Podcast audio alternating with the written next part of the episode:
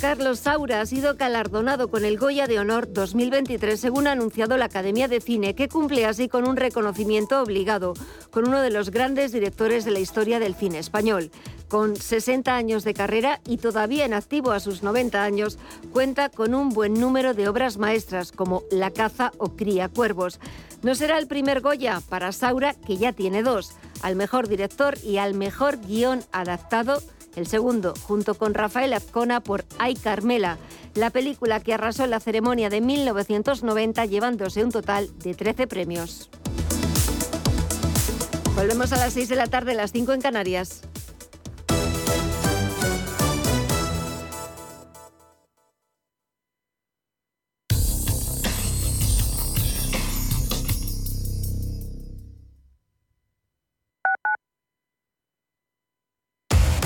Somos aquello que siempre quisiste ser. Creamos aquello que siempre quisiste tener. Las reglas del juego han cambiado. Somos traders. Operamos. Black Bear Broker. El broker de los traders. Entre tú y yo está el buen humor, la motivación y los mejores invitados. Y aún así, queda espacio para la salud. Paula Pérez Salazar y su ejército pacífico de colaboradores están listos para alegrarte el fin de semana. Recuerda que tu cita con ellos es ahora el sábado a las 8 de la mañana. Entre tú y yo, con Paula Pérez Salazar. Cuando estás de vacaciones en la playa, te pica una medusa, pierdes las llaves de casa en la arena y te rompen un faro del coche aparcando. ¿Qué seguro elegirías? Elige Mafre, la aseguradora de más confianza en España. Descubre las ventajas de quien te ofrece todo. Radio Intereconomía. Información financiera en tiempo real. Inversiones inmobiliarias Grupos Eneas, cesiones de créditos, inmuebles en rentabilidad, compra, reforma y venta. Infórmese en el 91 639 0347 o en info@eneas.com. Inversiones inmobiliarias Grupos Eneas. Restaurante Inari Moraleja, tu japonés del Soto de la Moraleja junto al restaurante Kionansui. Comprometidos con la calidad, comprometidos con su seguridad. Reservas y pedidos en el 910-070356 o en grupoinari.es. Un restaurante del Grupo Inari. Radio Intereconomía. Eres lo que escuchas.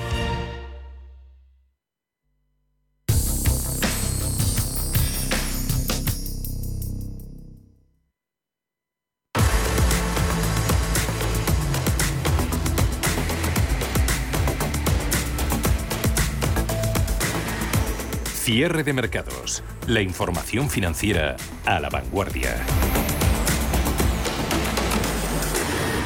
Jornada de poca claridad y de indefinición en los mercados. En Wall Street los índices han empezado la sesión en negativo con caídas muy moderadas por debajo del punto porcentual y ahora luchan por alcanzar el color verde. Ventas más suaves en cualquier caso que las de ayer cuando se generalizaron, aunque tampoco fueron demasiado fuertes, pero sí que hubo cierto sentimiento negativo tras el miedo a que la decisión de la OPEP Plus de recortar la producción de crudo pueda afectar a la inflación y por lo tanto a las decisiones próximas de los bancos centrales en general y de la Reserva Federal en particular.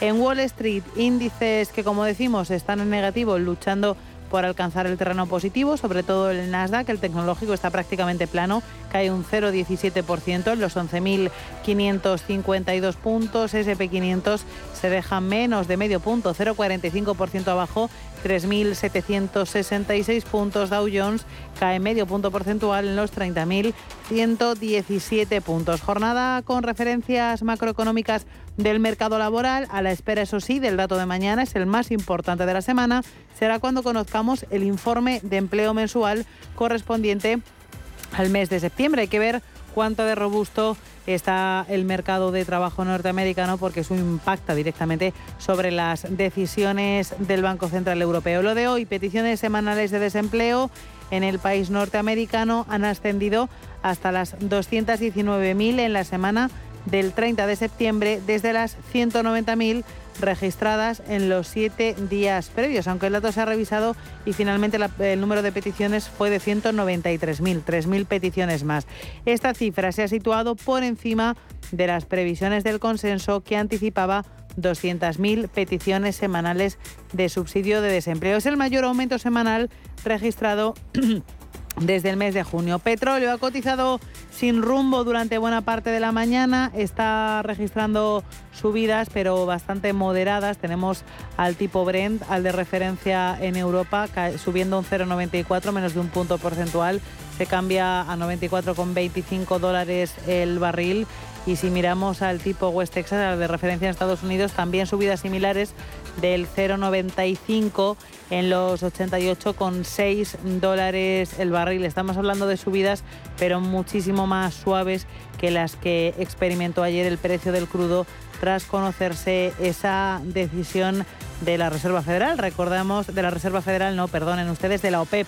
Recordemos que ayer acordó el mayor recorte de su oferta petrolera desde la primavera de 2020, lo que se traduce en 2 millones de barriles menos al día para ajustar el precio del crudo a la demanda, es decir, para elevar un poco el precio de la materia prima.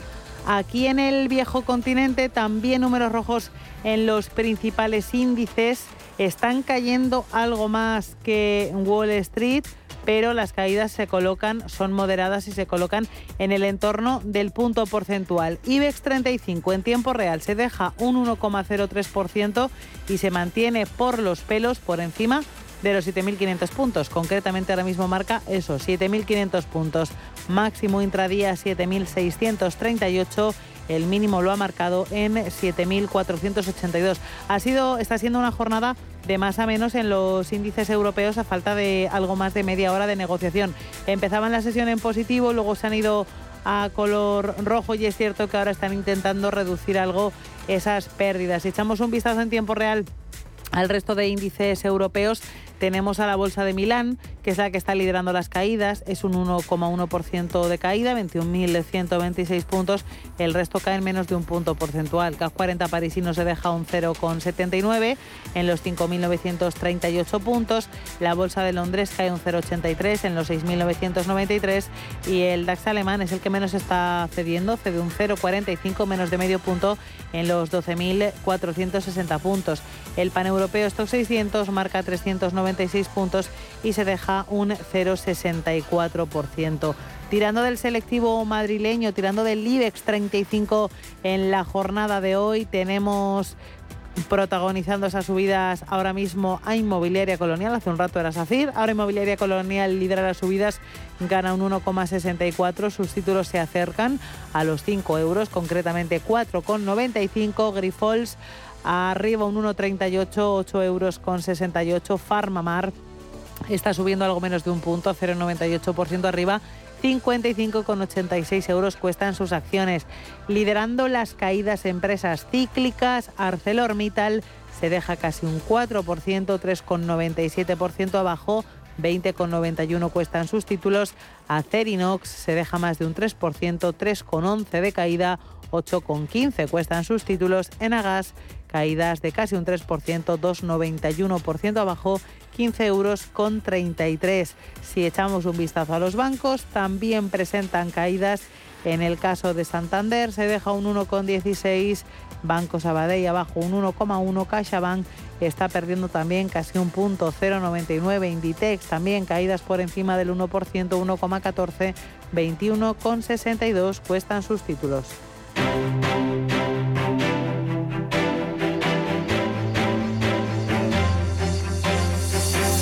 Mercados en directo.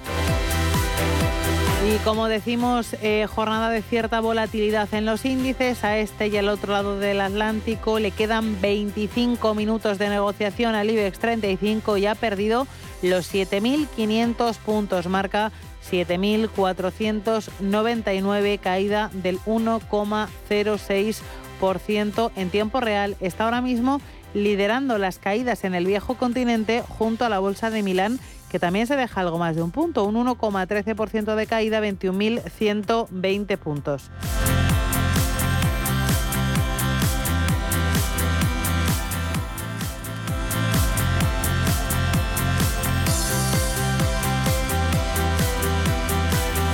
Y si miramos al selectivo madrileño por dentro, está liderando, tenemos nueve valores en positivo, dos de ellos prácticamente planos, son Fluidra y Melea Hoteles. Fluidra está en tablas, Melea Hoteles gana un ligerísimo 0,04%, liderando las subidas Inmobiliaria Colonial, un 1,5% arriba, Grifols y Farmamar. En el otro lado de la tabla, liderando caídas, ArcelorMittal, caída de casi el 4%, Acerinox pierde un 3%, Enagas también cae un 3%.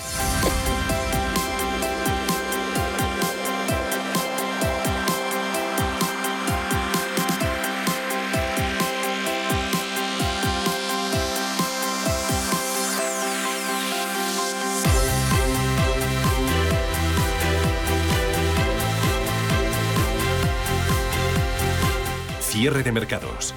El paraíso financiero. Y cuando pasan 16 minutos de las 5 de la tarde, una hora menos en el archipiélago canario, nos toca hacer análisis de mercados en tiempo real con Roberto Ruiz Soltes, Singular Bank. Muy buenas tardes. Muy buenas tardes. Roberto, sentimiento de mercado. Hemos empezado bien el mes, pero luego se ha torcido un poco y hoy nos enfrentamos a una jornada de cierta indefinición. En Wall Street los índices intentando colocarse en terreno positivo. En el caso de las bolsas europeas parece que van a terminar la sesión en negativo, aunque con caídas no muy fuertes. Sí, el sentimiento del mercado sigue absolutamente zarandeado hacia arriba, hacia abajo por las expectativas de actuación de los bancos centrales. Eh, se ve muy claramente también en, los tipos de interés de, largo plazo, que después de la subida tan fuerte que habían tenido en las dos últimas semanas de septiembre, pues empezaron bajando con fuerza las dos primeras sesiones de octubre y eso es lo que propició el rebote en las bolsas, con mucho inversor, sobre todo mucho hedge fund corto, que rápidamente cierra posiciones. Pues que en, la sesión de, ayer, la de hoy, pues estamos volviendo a las andadas, repuntes de, los tipos, bancos centrales con, una retórica bastante dura y, por lo tanto, eh, recortes.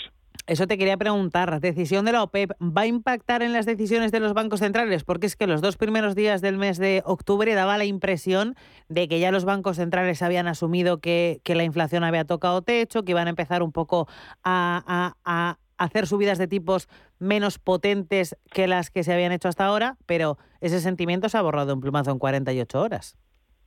Sí, pero no, por la. Eh, al final los bancos centrales son plenamente conscientes de que no tienen absolutamente ningún control sobre lo que esté pasando en Ucrania ni sobre lo que hagan los productores de petróleo y la mejor noticia es que la decisión de la OPEP tampoco está disparando el precio del, crudo. La inflación general ya hizo techo hace un par de meses en Estados Unidos, muy pronto lo hará en Europa, salvo que tengamos otro salto de los precios del gas natural y la, electricidad, pero ahora la lucha realmente lo que quieren cortocircuitar los bancos centrales no es la inflación general, no es la inflación eh, energética, la inflación subyacente, son las presiones salariales, es evitar una espiral salarial que realimente la inflación. Roberto, lo de estos días ha sido un rebote puntual en el mercado que continúa siendo bajista, o se ha tocado suelo y es el inicio de la recuperación y de la evolución hacia un ciclo alcista es un rebote dentro de lo que parece que es un movimiento sin, tendencia definida. Hasta que no veamos una inflexión convincente, algo sostenida en esas tasas de inflación subyacente, en las expectativas de hasta dónde van a llegar los bancos centrales, pues probablemente no tengamos un, rebote que, sea más de fiar. Y en este sentido, pues hasta la reunión del 27 de octubre del BCE, del 2 de noviembre de la Reserva Federal y posiblemente las del 12-14 de, diciembre de, ambos bancos centrales, no nos van a transmitir un mensaje eh, pues, de convicción de ellos mismos de que están llegando a la meta, de que efectivamente las subidas de tipos están empezando a quedar atrás. Volatilidad en la renta variable, pero también algún que otro revolcón casi diario en el mercado de renta fija. ¿Hasta cuándo van a durar esos vaivenes también en los bonos? Pues exactamente el mismo momento, es que todo va de la mano, también lo es el, dólar, lo son las materias primas. Estamos viviendo el peor año de la historia en, la renta fija. Si uno lo mira con horizontes de, de 6, 12 meses, con tipos de interés ya superiores, pues a partir de ahora la renta fija debería empezar a generar retornos positivos, pero las próximas semanas todavía se antojan volátiles. Vale, más cosas. ¿Qué está pasando con Credit Suisse? Empezamos la semana con un sentimiento tremendamente negativo en torno a esta entidad. Empezamos a leer titulares del nuevo Lehman Brothers, etcétera, y sin embargo, eh, la entidad se ha recuperado en los mercados. Sí, aquí hay que ser absolutamente tajante. El problema en todo caso lo tendrán los accionistas de Credit Suisse, que puedan tener una ampliación de capital eh, dilutiva, pero no es un problema sistémico. El, banco como tal no tiene ningún problema de solvencia. Al final lo que han estado haciendo los gobiernos, los reguladores, especialmente en, Suiza, ha sido poner mucha distancia, muchísimo colchón entre los accionistas y los contribuyentes para evitar un, rescate. Eh, hay decenas de miles de millones, en este caso de francos suizos, de bonos convertibles, de deuda que en un momento dado se pueden convertir en, acciones, eh, pero, pero no, tiene más relevancia. Así que es, una acción peligrosa, pero ni siquiera es un bono peligroso a estas alturas. Miramos al sector bancario español, sector en el que fijarse en este contexto. Es la pregunta más repetida y yo también creo que es uno de los sectores que más titulares está ocupando en los últimos tiempos, por, por esa referencia de los bancos centrales y esos movimientos que están llevando a cabo. Sí, obviamente el sector financiero, no solo bancos, sino también aseguradoras, son los grandes beneficiados de estas subidas de tipos de, interés. Los, los, cálculos que hacen nuestros analistas es que el efecto positivo en márgenes y en beneficios de estas subidas de tipos van a sobrepasar mucho mayores que el efecto negativo que pueda tener el impuesto extraordinario o incluso el aumento de morosidad que se producirá con la desaceleración económica. Así que va a ser de los poquísimos sectores que el año que viene estén incrementando beneficios. Las valoraciones son todavía muy atractivas, así que es un sector en el que estamos tomando de, eh, posiciones en las últimas semanas. Y te quería preguntar también por otras oportunidades eh, de sectores que vosotros observéis en Singular Bank. El sector energético en sentido más amplio, incluido, incluidas eléctricas, compañías de infraestructuras energéticas, pero si nos centramos en las petroleras, eh, al, final todos los problemas estructurales de oferta, la propia actuación de, la, de, la, OPEP, pues apunta a que el petróleo va a estar más cerca de 100 que de 80 en los próximos meses, pues que aunque se quedara en, 80 y tantos 90, las petroleras son extraordinariamente rentables, están recomprando acciones propias, están eh, aumentando la remuneración a los accionistas y sobre todo tienen muchos recursos para acelerar su propia transición a las energías limpias. Después del, recorte de, los, últimos dos tres meses, las petroleras han vuelto a poner muy a tiro. Pues Roberto Ruiz Solte, Singular Bank, un placer compartir contigo estos minutos de análisis. Muchísimas gracias por participar en Cierre de Mercados. Muchas gracias, buenas tardes. Cierre de Mercados, la actualidad al minuto. Y cuando lleguen las 6 de la tarde, nos quedan 40 minutos aproximadamente para que llegue ese momento, 5 en el archipiélago canario, nos toca consultorio de bolsa, pueden participar vía teléfono, vía WhatsApp, dejando mensajes también. Así que si quieren hacerlo, que sepan que nuestros especialistas hoy van a ser Juan Carlos Costa de Costarov y Javier Alfayate, gestor del Fondo GPM Gestión Global. Tomen nota de los números para participar aquí en directo con nosotros y además pueden hacerlo desde ya.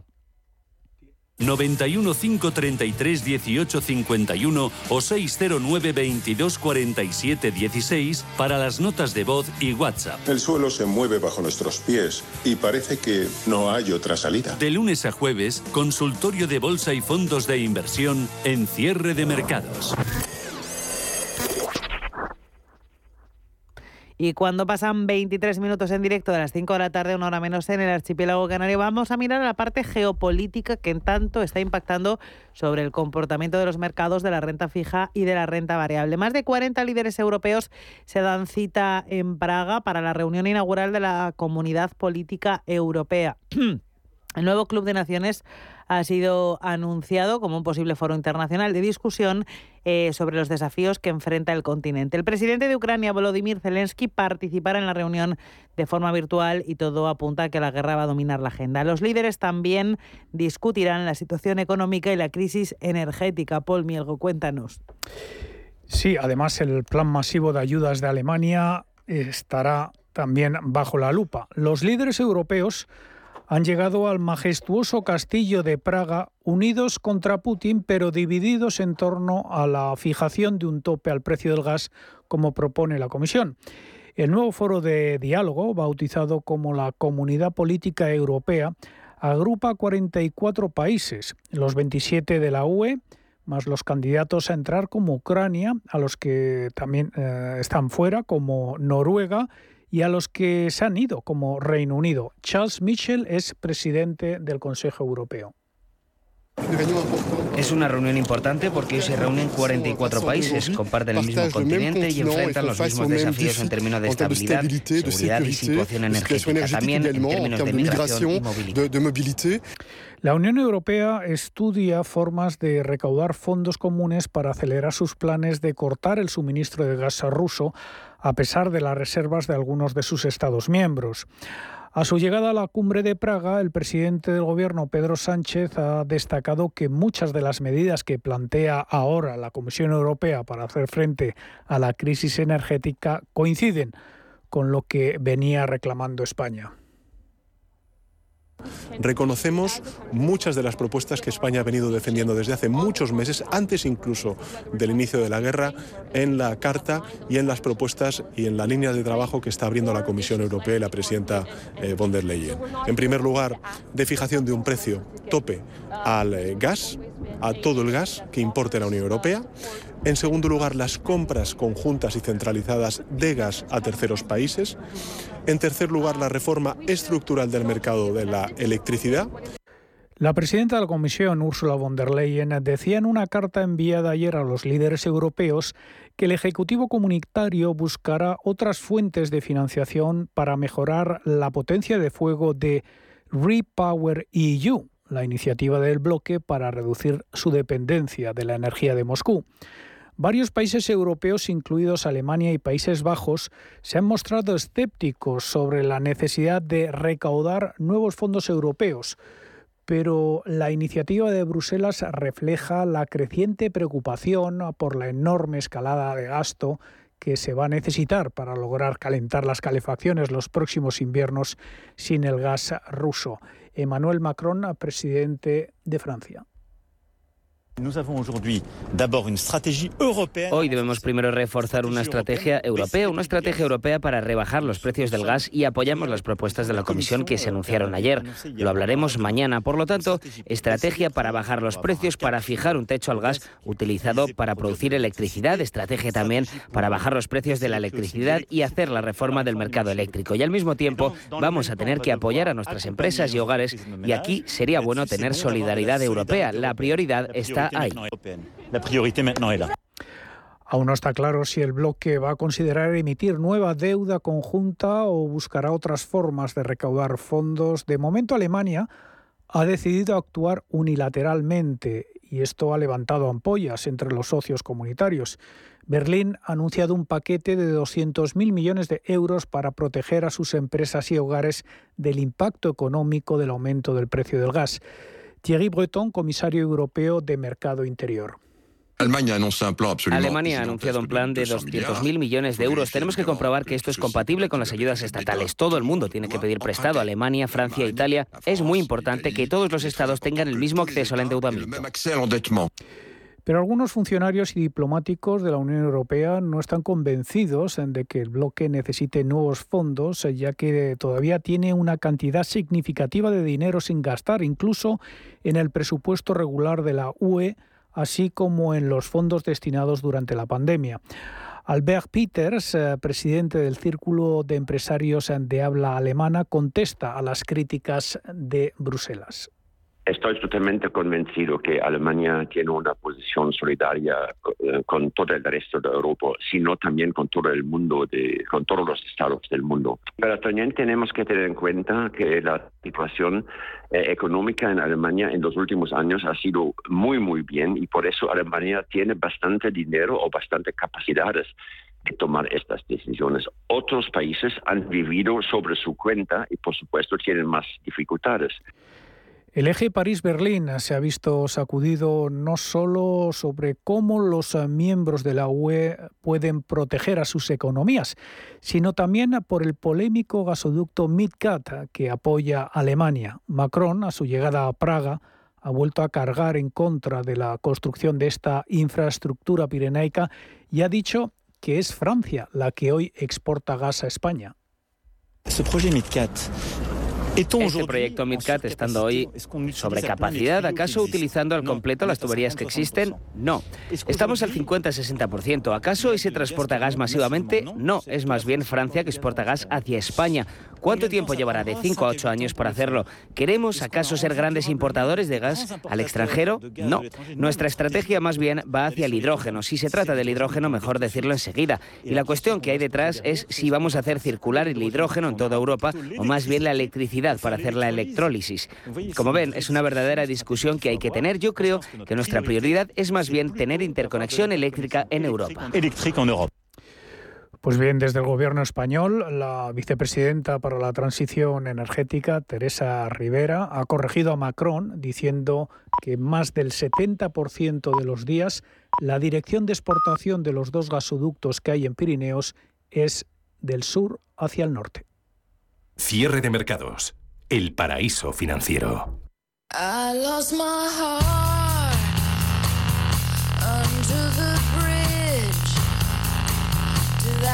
La gente de iPhone siempre ha sido la rarita de la oficina y no por los móviles de última generación, sino por ser especiales a la hora de necesitar un cargador. Y es que mientras la mayoría de la gente tiene móviles con cables de USB tipo C, ellos tienen un conector exclusivo de la compañía, el Lightning. Pero es algo que tiene los días contados. Martín Piqueras es profesor de OBS Business School y experto en estrategia digital en Gartner. Apple va a tener un impacto por esta nueva normativa. Lo que estamos viendo es que, aunque Apple ya ha apostado por el estándar USB-C para lo que es el cargador, desde el cargador del dispositivo todavía mantiene cables que no son compatibles con el estándar USB-C, por lo cual va a tener que desarrollar nuevos tipos de cargadores. Es, importante ver que Apple estaba basando en algunos de estos tipos de cable algunas de sus funcionalidades, como el conector MagSafe, por ejemplo, para portátiles, conector que se queda adherido al portátil por cierto magnetismo, ¿no? por, un, por mecanismo de imán, y otros estándares como el Lightning, con el que transmitía también audio y carga por distintos protocolos que el USB-C. El Parlamento Europeo ha aprobado el marco normativo para introducir en el conjunto de la Unión Europea un cargador universal para móviles, tabletas y cámaras en 2024, lo que obligará a la empresa de Cupertino a cambiar su puerto de carga para que sea un cargador universal USB tipo C. War at our doorstep, energy crisis that is making, you know, the worries of la vicepresidenta de la Comisión Europea a cargo de la competencia, Margrethe Vestager, ha recalcado que con esto se busca reducir las 11.000 toneladas de residuos electrónicos que se acumulan cada año y también facilitar la vida de los consumidores haciéndoles ahorrar unos 250 millones de euros al año al no tener que comprar un cargador diferente para cada aparato.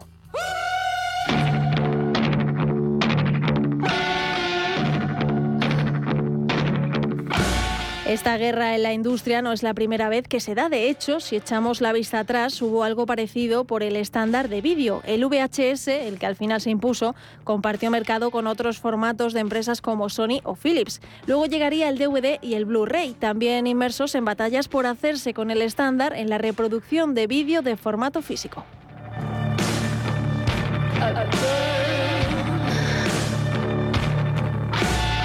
La diferencia de Apple aquí es que el poderío económico alcanzado y la popularidad de sus productos le permiten seguir en esa guerra eterna de formatos y estándares, como ya lo hiciera desde sus inicios, fabricando hardware propio que no seguía los estándares preestablecidos y desarrollando software incompatible con el resto de formatos de la industria. Martín Piqueras. De alguna forma, como muchos fabricantes hacen, lo que nos intentan hacer es vendernos más y más dispositivos y vendernos dispositivos del ecosistema que ellos cultivan, ¿no? Entonces, eh, los auriculares que ellos proveen, los cargadores, la los conectores compatibles que fabrican solo con su conector eh, han sido siempre una característica de Apple, así que te vendían un dispositivo y después si querías ciertas funcionalidades tenías que comprar dentro de su ecosistema.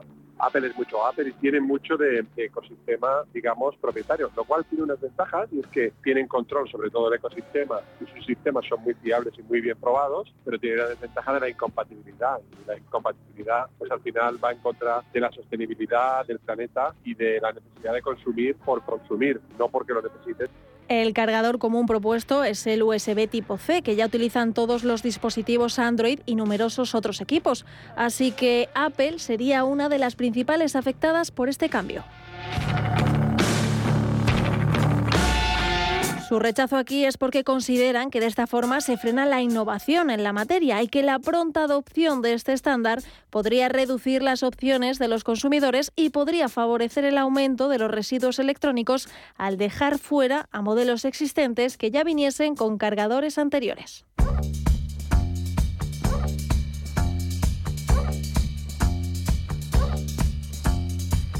Muchos periodistas especializados en la marca estadounidense han filtrado que la intención de la compañía es eliminar cualquier puerto de carga de sus teléfonos para que los futuros terminales se carguen únicamente mediante conexión inalámbrica, lo que significaría que de lanzar un nuevo iPhone en 2023 sería el último que no incorporase un puerto para USB-C.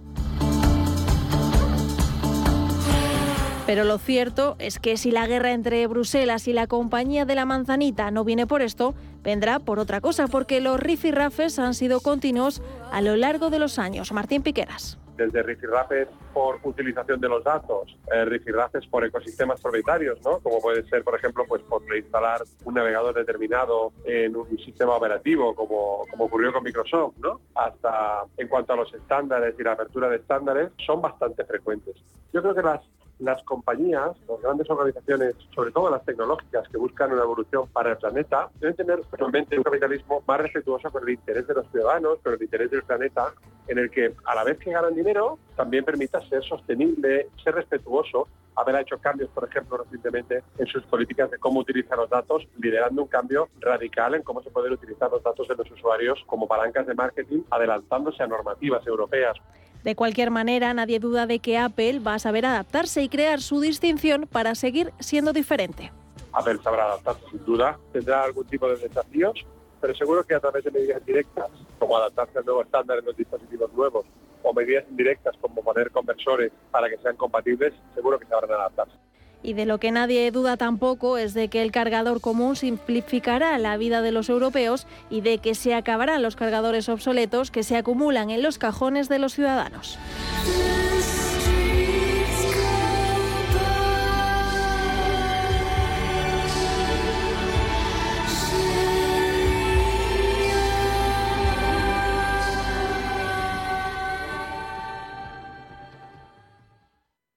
Muchas pymes de 3 a 9 empleados ya han solicitado su ayuda de fondos europeos. Y ahora le toca a la tuya. En Vodafone Business te conseguimos tu bono de hasta 6.000 euros y el kit digital que necesitas. Llama ya al 900-925-755 o entra en vodafone.es barra fondos europeos. Nosotros nos encargaremos de todo. Vodafone, Together We Can. Invertir en acciones y ETFs con XTB tiene muchas ventajas. No tienes ninguna comisión hasta 100.000 euros al mes. La apertura de cuenta es online, rápido y sencillo. Y tenemos atención al cliente 24 horas al día en español. Más de 450.000 clientes ya confían en nosotros. XTB.es. Riesgo 6 de 6. Este número es indicativo del riesgo del producto, siendo 1 indicativo del menor riesgo y 6 del mayor riesgo. Comienza la temporada de ópera del Teatro Real. Del 24 de octubre al 14 de noviembre, disfruta de Aida, con una de las producciones más emblemáticas del Real. Una de las óperas más famosas de Verdi vuelve con una espectacular puesta en escena y con grandes voces como Netrebko, Bexala o Álvarez. Compra ya tus entradas en teatroreal.es. Patrocina Telefónica si te da por hacer más por el planeta de lo que ya haces, en el Santander calculamos tu huella de carbono y te mostramos proyectos sostenibles para compensarla desde la app. Si te da por ayudar más, Santander te ayuda a ayudar. Por si te da, Santander. Por ti, los primeros. Un oasis en el centro de Madrid. En el Bar Royal del Hotel Princesa Plaza de Madrid encontrarás una increíble terraza donde disfrutar de los mejores cócteles en un agradable y refrescante ambiente rodeado de aromática vegetación. Ideal para ir con tu pareja, pasar un buen rato con tus amigos o para ir de afterwork. Consulta el programa especial de música en vivo en princesaplaza.com. Hotel Princesa Plaza Madrid, Princesa 40. Si te gusta el séptimo arte, Vivir de Cine es tu programa. Dirigido y producido desde Hollywood por José Ignacio Cuenca y presentado por María Ayer. Toda la actualidad del cine, estrenos, festivales y críticas, sin olvidar los clásicos. Los jueves a las 10 de la noche y los viernes a las 12 y media de la noche, Vivir de Cine en Radio Intereconomía. IG patrocina el cierre del IBEX. El selectivo madrileño ha conseguido terminar la sesión con un recorte menor al 1%, caída al término de sesión del 0,91 hasta los 7.511 puntos. Máximos del día los ha marcado en los 7.638, mínimos 7.482.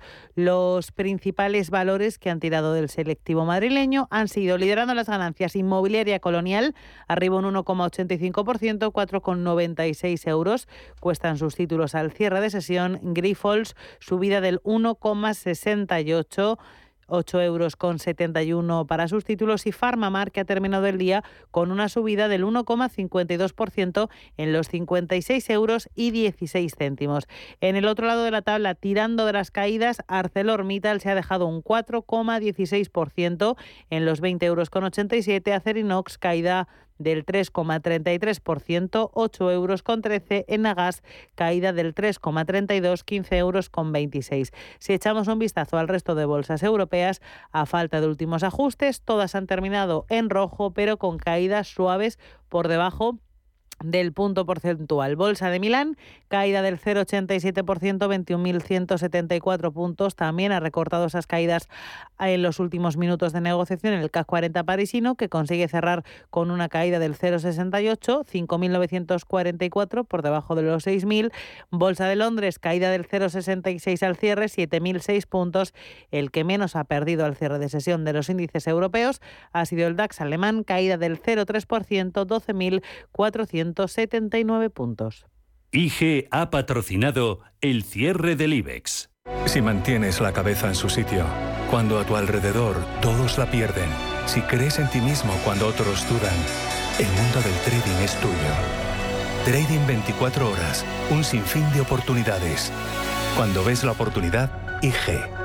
Todas las operaciones conllevan riesgo. 76% de las cuentas de inversores minoristas pierden dinero en la negociación de CFD con este proveedor. Debe considerar si comprende el funcionamiento de los CFD y si puede permitirse asumir un riesgo elevado de perder su dinero.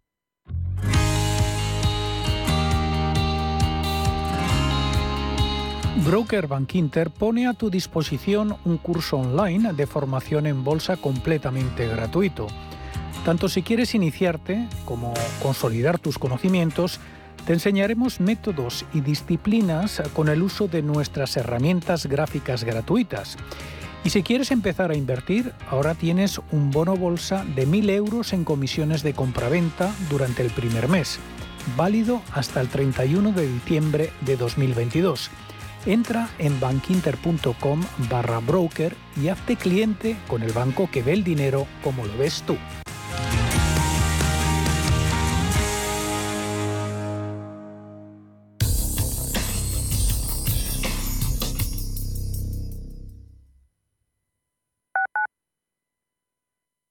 ¿Vendes tu casa en Madrid Capital? Bafre Inmobiliaria te la compra directamente y en tan solo 7 días. Entra en bafreinmobiliaria.es y realiza una valoración online gratuita. Iremos a visitar tu casa y recibirás una propuesta firme en tan solo 48 horas. Una sola visita, una propuesta y tu casa vendida en 7 días. Bafre, como debería ser una inmobiliaria. Más información en bafreinmobiliaria.es. Radio Intereconomía. Eres lo que escuchas. Si tienes el cambio automático averiado, Automatic te da la solución. Entra en automatic.es. Reparamos tu cambio automático como se merece. Ven Automatic y sentirás tu cambio como el primer día. Automatic.es. Toda una vida dedicada al cambio automático. Automatic.es. ¿Quieres ser agente de CoinMotion? Operador europeo regulado oficialmente por la FinFSA de Finlandia. Recomienda nuestros servicios criptofinancieros con la seguridad de estar registrados por una autoridad financiera en Europa. Más de 10 años de experiencia en el sector de criptoactivos y la licencia de medios de pago nos avalan. Conócenos en coinmotion.com. Recuerde, la inversión en criptoactivos no está regulada. Puede no ser adecuada para los inversores minoristas y perderse la totalidad del importe invertido. Es importante leer y comprender los riesgos de esta inversión que se explican detalladamente en coinmotion.com barra publicidad cripto. Urbanitae es una nueva plataforma de inversión inmobiliaria que te permite invertir a lo grande con cantidades pequeñas. Uniendo a muchos inversores, logramos juntar el capital suficiente para aprovechar las mejores oportunidades del sector. Olvídate de complicaciones. Con Urbanitae ya puedes invertir en el sector inmobiliario como lo hacen los profesionales. Sintonizan Radio Intereconomía.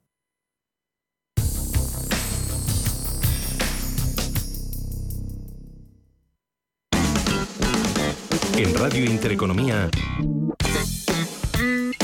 los mejores expertos, la más completa información financiera, los datos de la jornada, el espacio de bolsa al momento. Cierre de mercados, el paraíso financiero. En 15 minutos nos ponemos en las 6 de la tarde, en las 5 si nos escuchan desde el archipiélago canario. Ya se lo hemos contado aquí, el anteproyecto de ley de presupuestos generales del Estado ha llegado hoy al Congreso de los Diputados. La ministra de Hacienda, María Jesús Montero, titular que está detrás de esas cuentas, le ha entregado el documento a la presidenta del Congreso, Merichel Batet. Y lo que vamos a hacer en los próximos minutos en cierre de mercados con la ayuda de Estefanía Muniz es mirar esa letra pequeña de los presupuestos y ver qué le parecen a expertos y a analistas. Cuéntanos, Estefanía. Y han llegado con el objetivo de convencer, de convencer al resto de formaciones parlamentarias en lo que son los presupuestos con un techo gasto récord de 198.221 millones de euros. Cuentan con un 1,1% más que en 2022 y contemplan 25.156 millones procedentes de los fondos europeos, así como una transferencia a la seguridad social de casi 20.000 millones, un 8% más que el año pasado. Nos lo cuenta José Ignacio Gutiérrez, vicesecretario general de la Confederación de Cuadros y Profesionales veo muy complejo que puedan cumplirse esos mm, esa previsión de, gastos a, pesar de la inflación. El problema principal que vamos a, tener es que eh, al no haber deflación del IRPF, al no haber una subida salarial que parece que se va a situar en torno a un 3,5 en, en, en el próximo ejercicio también de, medias entre sector público y privado, yo no veo una capacidad de las rentas en España para mantener ese nivel de consumo y mantener ese nivel de ingreso porque en cuanto al gasto que asumirán los presupuestos generales de 2023 suben un 10,7% con respecto a 2022, mientras que los ingresos suben un 3,4%. Y desglosando esos presupuestos para que todos podamos conocerlos mejor, vamos a hablar en primer lugar de las pensiones, que se revalorizarán un 8,5% conforme al IPC, misma cifra que el ingreso mínimo vital. Para Javier Domínguez de Oriba Global Investors es inabordable. ¿Qué es lo único que nos van diciendo? Que son muy sociales, que se va a gastar a los pensionistas una locura, un 8,5, un 9% de su vida, que es absolutamente inabordable. Los nuevos presupuestos incluirán la subida del salario de los funcionarios del 9,5% en los próximos tres años, 1,5% para este año con efecto retroactivo, 2,5% para 2023 y un 2% para 2024. También los diputados del Congreso tendrán una subida de sueldo de un 3,5%. Unos presupuestos generales enfocados, según informan desde el Ejecutivo, a política social. La ministra de Hacienda, María Jesús Montero, las defiende porque responde, dicen, a la demandas de la ciudadanía. Creo que es lo que nos pide la gente. Lo que en este momento los ciudadanos le solicitan a la política es que nos alejemos de la crispación, del ruido o de la confrontación que no lleva a ningún lado y que pensemos en ello y en ella, en sus necesidades, en sus dificultades, en definitiva, que nos pongamos en su piel aportando soluciones para los problemas que tienen en el día a día. Además, el Ejecutivo ha confirmado que se mantendrá la gratuidad en el abono de cercanías, rodalías y media distancia en los trenes. Los nuevos presupuestos prevén prorrogar el abono gratuito de estos medios de transporte público durante el año 2023. Se prevé destinar 200 millones de euros al bono joven del alquiler, una bonificación para ayudar a los más jóvenes a la hora de alquilar una vivienda. También se quiere poner en marcha un nuevo plan de alquileres asequibles para el que se destinarán 260 millones y también habrá cambios en impuestos. El Gobierno ha anunciado una rebaja fiscal para rentas de hasta 21.000 euros y un impuesto para las grandes fortunas que logrará recaudar 1.500 millones de euros. El debate está en el déficit, si el Ejecutivo podrá cumplir con la deuda y o no. Escuchamos a Carlos Puente, analista económico financiar estos, eh, eh, eh, estos inmensos gastos tenemos que ver con cautela, pero desde luego hay que actuar con mucha cautela porque hay algunos aspectos que desde luego yo creo que no van a poder ser cumplidos y habrá que tener en cuenta cifras importantes de las previsiones de déficit y deuda, que es en lo que se transforma al final este desajuste entre ingresos y gastos. Otra de las novedades es en materia familiar, ya que ponen en marcha un cheque de 100 euros al mes para familias con niños de 0 a 3 años. Resumiendo, en esta partida se incluye el aumento del salario de los funcionarios de entre un 8 y un 9,5% en tres años, la actualización de las pensiones con el IPC, al igual que el servicio, que el ingreso mínimo, el refuerzo de los servicios públicos como la sanidad y la educación y una nueva partida de 600 millones de euros para dependencia o la mejora en la prestación de desempleo. Cierre de mercados, los mejores expertos, la más completa información financiera, los datos de la jornada. Y terminamos con hablando de Samsung. Según una consultora tecnológica, la compañía podría reducir sus beneficios un 25% en los próximos resultados empresariales. Sería la primera vez que disminuyen sus ganancias en tres años y esa caída viene sobre todo por la bajada en las ventas de chips. La demanda de productos tecnológicos está cayendo en el mismo momento en el que Samsung se pelea en el primer puesto de producción de microchips, pero dentro del sector tecnológico hay más empresas con problemas, disminución de demanda de algunos productos tecnológicos, falta de materiales para otros que echan leña al fuego. Vamos a hablar de Samsung en particular, del sector en general, con Pedro Fontaneda. Buenas tardes. Muy buenas tardes. Eh, efectivamente, esos beneficios de Samsung, de la coreana, serán un 25% menores que los del año pasado. Significa que la tecnológica surcoreana sufriría el primer descenso interanual en más de tres años, ya eh, previo a la pandemia. Este titular viene de un análisis de una consultora tecnológica Smart Estimate, eh, pero existe consenso entre más analistas. Según este estudio, en los próximos resultados de Samsung, 3 de noviembre, menos de, en menos de un mes, los beneficios caerán un cuarto, hasta los 8.300 millones de dólares. Voy a hablar en dólares en, este, en esta pieza. Lo que más eh, cae las ventas de los microprocesadores, los microchips, cuyo beneficio será un 30% menor. Ahora veremos por qué. También caen las ventas de móviles hasta un 17%. Escuchamos a Luis García Langa de CD Clear SICAF. El sector tecnológico es uno de los, o el más penalizado desde finales del año pasado hasta, hasta hoy en día. ¿Por qué? Bueno, venía de una subida muy fuerte eh, de, de muchos años, indiscriminada, subía todo lo tecnológico prácticamente el aumento de la inflación, la crisis de suministros del sector tecnológico, tipos de interés más altos y con visas de subir aún más, todo esto hace que los consumidores miren más lo que compran, algo que está sufriendo, que están sufriendo las empresas del sector las subidas de tipos ya efectivas, sobre todo en Estados Unidos, pues han penalizado un sector que es verdad que históricamente le venían mal esas subidas de tipos por, por ser empresas que más endeudadas, por ser empresas que necesitaban más años de, de descuento de beneficios para valorarlas, por lo tanto la subida de tipos empeora su valoración pero también es verdad que a día de hoy las, las empresas, hay muchas empresas tecnológicas con muy poca deuda, muchas empresas tecnológicas que ya son rentables hoy en día, por lo tanto se pueden hacer valoraciones sin, sin ir a buscar tantos años. Y lo que nos decía Langa es que los mercados han castigado especialmente al sector en general, al sector tecnológico, particularmente Samsung.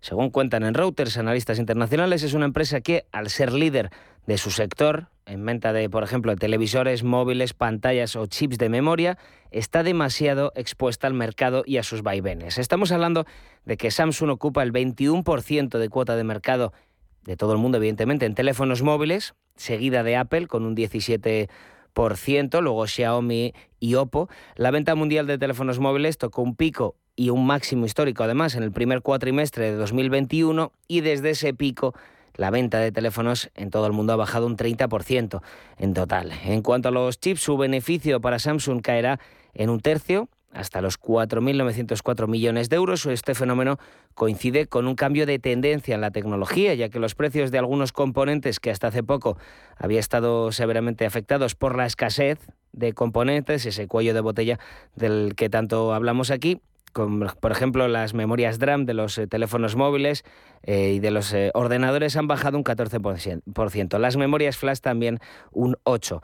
la tecnología de consumo está pasando por un mal momento en lo que llevamos de 2022 con descensos pronunciados en las ventas tanto en España como en el resto del mundo. Esto está provocando que muchas grandes compañías del sector se planteen, por ejemplo, recortes de personal. Apple, por ejemplo, paralizará las contrataciones en algunos de sus departamentos en el 2023 para moderar sus costes. Si habláramos de cualquier otro sector que no contraten un año tampoco sería tan raro, pero las compañías del sector tecnológico acostumbran a contratar cada año entre un 5 y un 10% de nuevos empleados cada año. Meta o Google también disminuirán, disminuyen su plantilla. La otra línea de negocio de Samsung, los microchips, los eh, microprocesadores, un sector muy específico que sigue sufriendo eh, la época de escasez eh, que se deriva de la pandemia. A pesar de esto, las expectativas son buenas por lo vital que es el modo de vivir de la sociedad. Luis García Langa nos contaba que a pesar de las rebajas de expectativas de beneficios que se esperan menores para la época de presentaciones que se avecina, muchas de estas empresas tienen unas cifras buenísimas en sus cuentas. Por lo tanto, explica que la bajada que han tenido en bolsa ha sido indiscriminada sin fijarse realmente en las cuentas de cada una.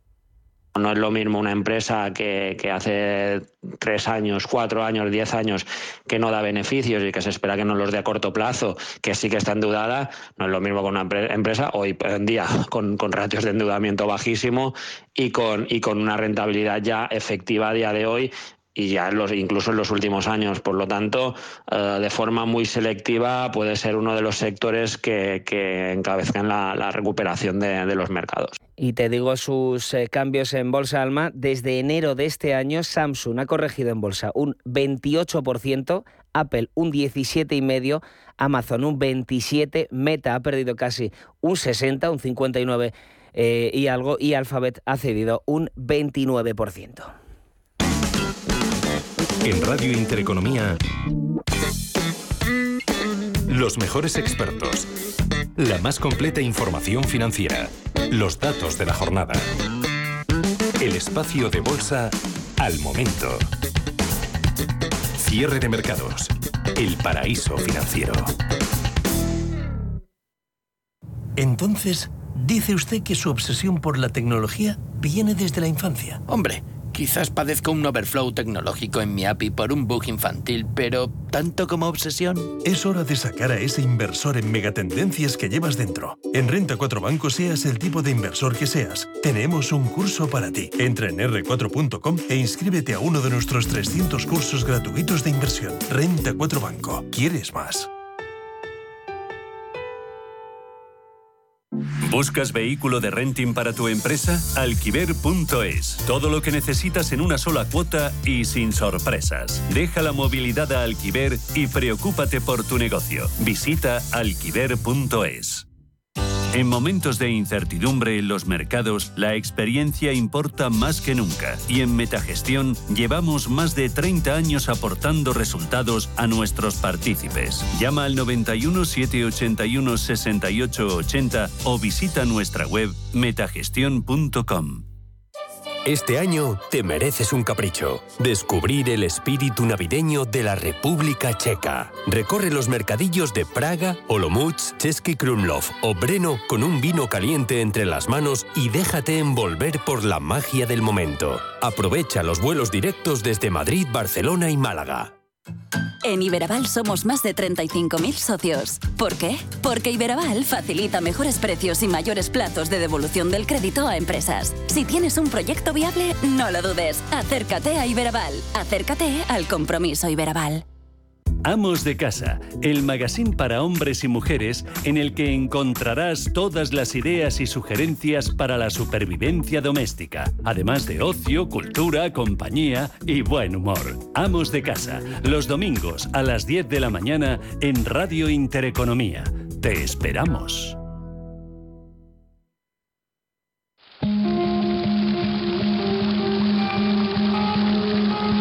Fuente de la vida. Un viaje a través de los siglos y la historia de la humanidad. La fuente de la vida. De lunes a viernes, de 12 a 12 y media de la noche, aquí, en Radio Intereconomía. ¿Qué le diría Cervantes al presidente del gobierno? ¿O Voltaire a la oposición? Descúbrelo junto a toda la actividad cultural en el Marcapáginas, en Radio Intereconomía. Todos los martes a las 10 de la noche, el Marcapáginas, con David Felipe Arranz. Porque la cultura también podría ser divertida.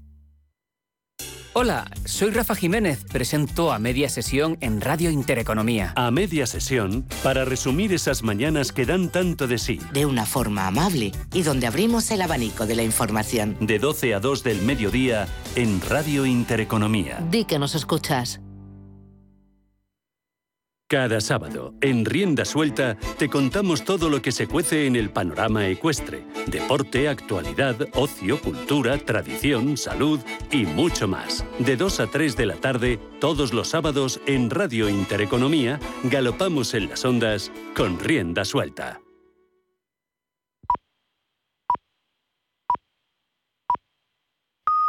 Son las seis